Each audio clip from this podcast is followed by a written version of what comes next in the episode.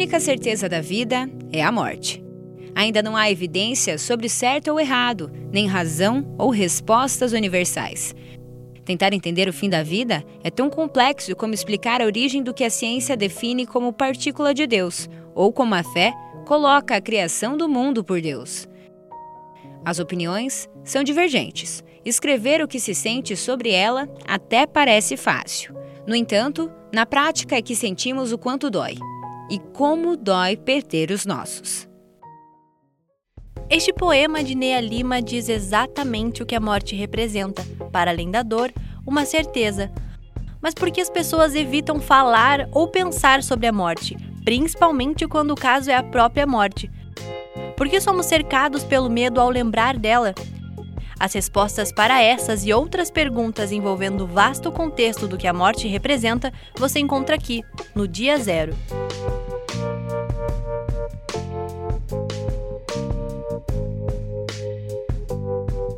Olá, seja bem-vindo ao Dia Zero, podcast produzido por acadêmicos do oitavo período do curso de jornalismo do Centro Universitário FAG de Cascavel, no Paraná.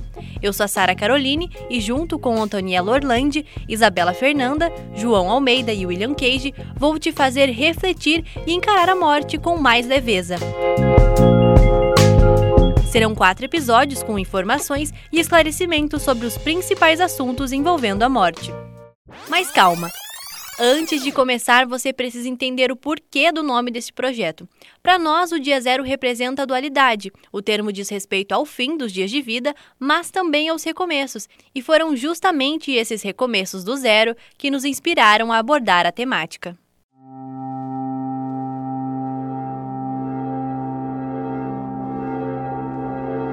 E como não pensar em morte no ano de 2020, período marcado pela chegada da Covid-19, doença responsável pela morte de mais de um milhão de pessoas no mundo? A pandemia da Covid ultrapassou ontem à noite a marca de um milhão de óbitos em todos os continentes do planeta, 14% deles no Brasil.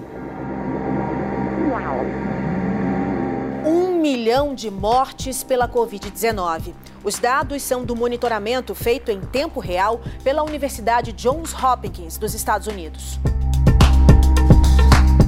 E a gente chegou a uma o Brasil triste superou marca. nesse sábado ultrapassou a marca então de um milhão de mortes o pelo coronavírus, registrados segundo é de a Universidade Johns Hopkins. 477.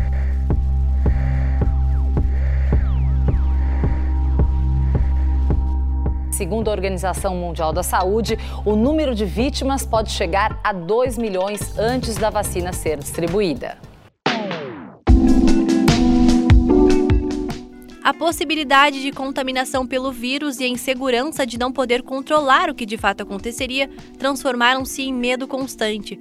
Com base nessa constatação, buscamos entender mais sobre o impacto da doença no comportamento social com a historiadora e socióloga Clarissa Grassi, que atua na Fundação Cultural na cidade de Curitiba, como guia histórica no cemitério municipal. A pandemia do Covid-19, ela traz à tona com muita força essa questão da morte, porque ela vai falar do poder de contaminação, da doença, da possibilidade de contágio no contato com o outro e exacerba ainda mais esse nosso medo com relação ao cadáver. Então, é, isso vai mudar muito os nossos hábitos, aquela coisa dos corpos ensacados, dos caixões envelopados em plástico, tudo isso denota o quê? Esse medo da contaminação né? Esse medo de ter contato com a doença e, consequentemente, vir a morrer. De acordo com uma pesquisa realizada pelo Sindicato de Cemitérios e Crematórios Particulares do Brasil, no ano de 2018, 73% das pessoas no país não se sentia confortável em falar sobre a morte. Como consequência, dialogar sobre a própria morte também é algo que se torna desconfortável. Por meio das gerações, a cultura brasileira trouxe esse estigma ao pensar na morte. A psicóloga clínica e hospitalar Ângela Moraes explica por que, que isso acontece. Culturalmente, nós somos educados para a vida e nós aprendemos desde cedo que a morte é o oposto da vida. Então a gente passa a ver ela como uma inimiga, uma inimiga a ser vencida a todo custo, a ser evitada a todo custo. Então, além da gente preservar a própria vida e evitar qualquer situação que coloque em risco a nossa vida, nós também passamos, eh, enquanto sociedade, enquanto cultura, a evitar, inclusive, de falar sobre a morte, de trazê-la para as conversas, de discuti-la nos meios acadêmicos.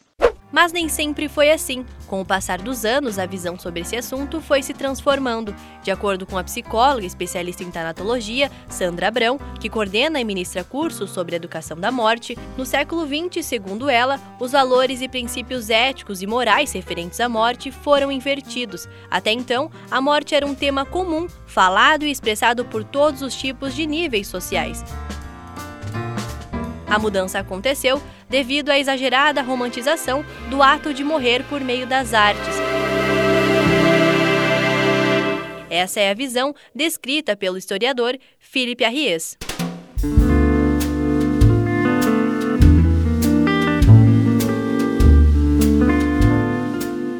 Até que na década de 30, com o advento da medicina, a morte foi ocultada. Ela acontecia de maneira solitária e distantes daqueles que amavam o falecido. Isso levou a sociedade a desenvolver um medo social de morrer. Esses fenômenos culturais e sociais transformaram o pensamento que estabelece a morte como inimiga. O tabu, então, está relacionado com a representação da morte, que é vista como uma tragédia.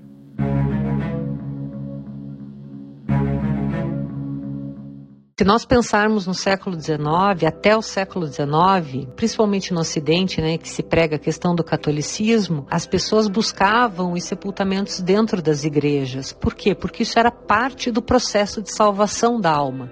Acreditava-se que estar sepultado em terreno sagrado era uma forma de estar mais próximo da salvação dessa alma, se beneficiar das orações daqueles que estavam nas igrejas, daí até inclusive a questão do dia de finados, não esqueça de rezar pelos mortos para que a sua pena no purgatório seja espiada, ou seja, seja minimizada quando entra em questão uh, o higienismo, que é essa visão mais racional da morte, os higienistas veem nesse hábito de enterrar as pessoas dentro da igreja um foco para as epidemias. Então, os miasmas, que são esses gases e líquidos produzidos durante a decomposição, tanto animal quanto vegetal, são para esses higienistas os vetores das epidemias. Então, o que, que eles pregam? Afastem-se dos mortos. Retirem os mortos das igrejas, enterrem-nos em cemitérios, em lugares fora do quadro urbano, onde os ventos possam dissipar esses miasmas e tirar essa, essa proximidade com a doença. Os doentes que antes morriam em casa passam a morrer em hospitais, em ambientes assépticos, sob o cuidado especializado dos médicos, ou seja, nós passamos por uma medicalização da morte. E isso vai fazer com que a gente se afaste cada vez mais disso. O doente, ele não vai ser mais tratado em casa, ele vai ser tratado no hospital. Nós vamos nos afastando dessas pessoas porque a doença, a, o fim da vida, o estado do moribundo nos lembra o quê? Nos lembra a finitude, nos lembra a morte. Essa foi a fala da historiadora Clarissa Grassi, e como você pôde entender, a forma como a sociedade foi evoluindo mudou até mesmo a maneira como os velórios e enterros são conduzidos. Mesmo que o Brasil tenha um Estado laico, predominantemente os rituais fúnebres são guiados pela cultura católica. Gisela Disse, presidente da Associação e do Sindicato dos Cemitérios e Crematórios do Brasil, nos contextualiza sobre essa questão. Nossa religião de origem é o catolicismo. Quando fomos colonizados, a gente foi colonizado dentro da religião católica. Né? Qual a origem do tipo de funeral que a gente ainda faz no Brasil? É o tipo de funeral da religião católica predominantemente. Mas hoje eu já não acredito que seja parte da cultura do Brasil. Eu acho que o pouco que resta né? E isso estou falando até no cenário antes da pandemia, o pouco que resta, que é as pequenas cerimônias, né, estão se perdendo. Os velórios já estavam muito curtos, as pessoas pulavam cerimônias, né? Assim, ah, não precisa, não, não precisa ter o um enterro. Já estava tudo muito acelerado, ou seja, muito descolado do que pode ser uma cultura. Independente da maneira, esses rituais são importantes para uma série de fatores, inclusive para a aceitação do fato da morte. Quem explica sobre esse contexto é a psicóloga Gabriela Caselato, organizadora do livro Dor Silenciosa ou Dor Silenciada: Perdas e Lutos Não Reconhecidos em Sociedade. O velório e o enterro não são celebrações, a gente considera que são rituais e também não são só relacionados à cultura brasileira. Na verdade, o velório e o enterro eles são rituais de ordem religiosa e que foram aos poucos sendo absorvidos como rituais culturais. Hoje, né, atualmente a nossa cultura tem tão poucos rituais culturais que adotou rituais religiosos como rituais culturais. E esses rituais são importantes porque de alguma forma eles servem para demarcar a concretude da perda, para confirmar para a pessoa enlutada que aquela perda aconteceu, que é real, e também para favorecer para o enlutado né, o compartilhamento da sua experiência, permissão para a expressão do seu pesar para a sua comunidade, a ventilação dos seus sentimentos, a expressão desses sentimentos para o seu entorno. E é um momento em que a sociedade diz: você pode chorar, você pode se expressar, você pode reagir, que nós estamos aqui com você.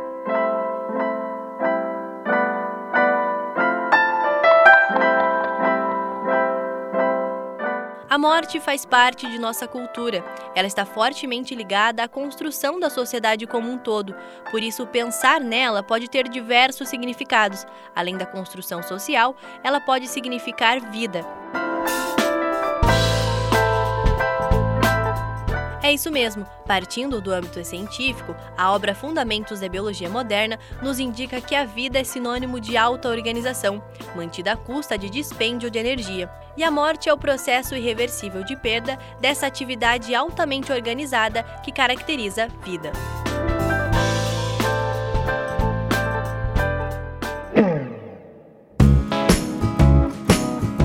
Ainda segundo a obra, entende-se que a nossa morte com certeza criará vida. Para ampliar essa ideia de ressignificação por meio da biologia, a gente conversou com Camila Beraldo, que é bióloga e também apresentadora do podcast Alô Ciência, que já abordou a reflexão sobre a morte e a importância da discussão sobre o tema.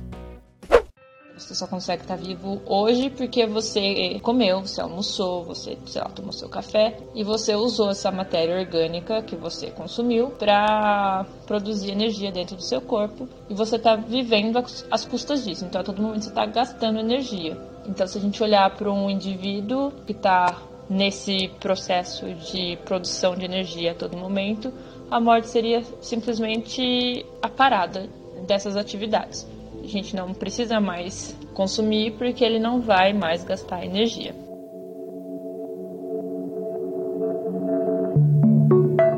A morte também pode ser um processo de ressignificação para o próprio ser humano. Quando uma pessoa passa pela experiência de viver novamente, muitas coisas mudam. A forma de pensar e viver passam a ser reestruturadas. Foi para o Adriano, curitibano de 45 anos que ficou internado durante semanas para tratar a diabetes e a pressão alta.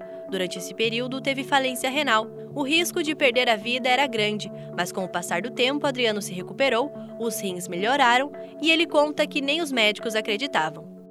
Passei por momentos difíceis. Fui internado durante algumas semanas, tratando diabetes, pressão alta, diagnósticos dos rins, paralisando. Os médicos falaram que eu teria que fazer hemodiálise, podendo correr risco de vida, pois meus exames estavam muito alterados. Para mim foi difícil nesse momento, me senti angustiado, triste com meu estado. Mas dentro de mim vinha a força do alto, onde Deus me fortalecia em minhas orações. Eu decidi crer no melhor, Aí, depois de alguns dias, é, os exames surpreenderam os médicos. Tive alta, para surpresa de todos, que me viram naquele estado. Saí fortalecido, que era uma segunda chance de vida.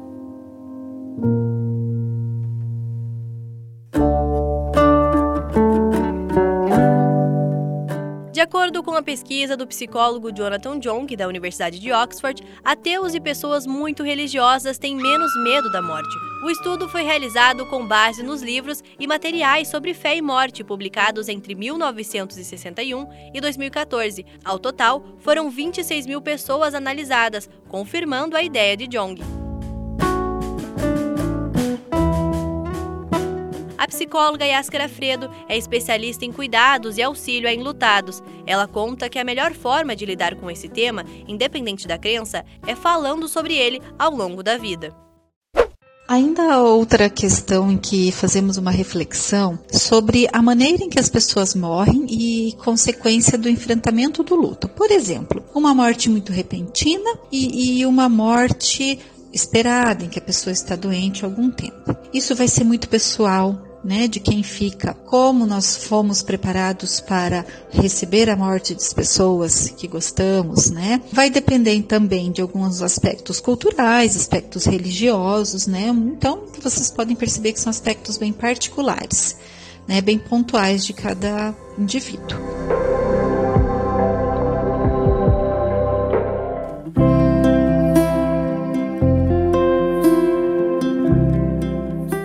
Refletir sobre a morte pode nos fazer rever valores.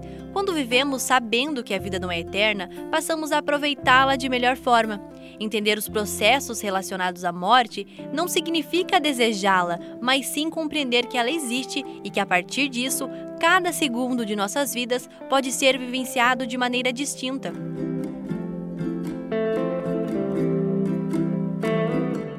Em 2020, escutamos muitas pessoas dizendo que se soubessem que esse ano seria assim, que perderiam tantas pessoas repentinamente, teriam aproveitado mais, teriam abraçado mais ou até mesmo vivido mais. Mas então eu te pergunto, por que não fazer isso agora? Um dia todos morrerão. Não há uma certeza definitiva sobre o prazo. Justamente por isso que não é o momento do fim que define como será o modo das pessoas. Viver é subjetivo e vasto viva e entenda que a morte tem milhares de possibilidades de reflexão.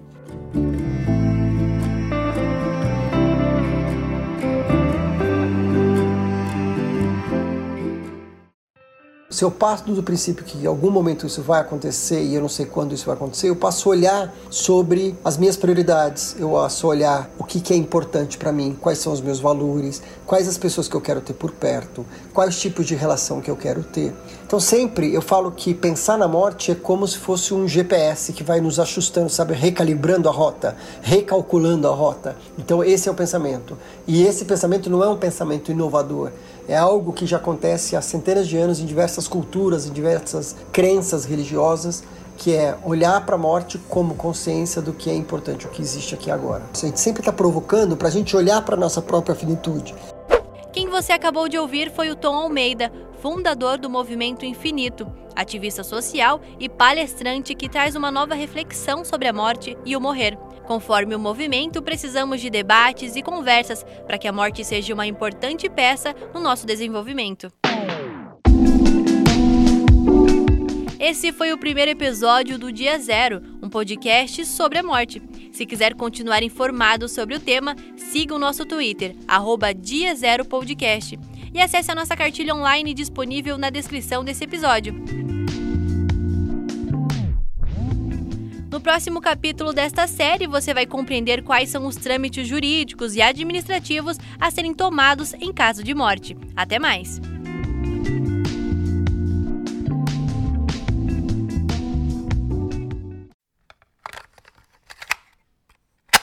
Esse episódio utilizou trechos de reportagens da SBT, Rede Globo, Record, Band News, ONU e TV Cultura.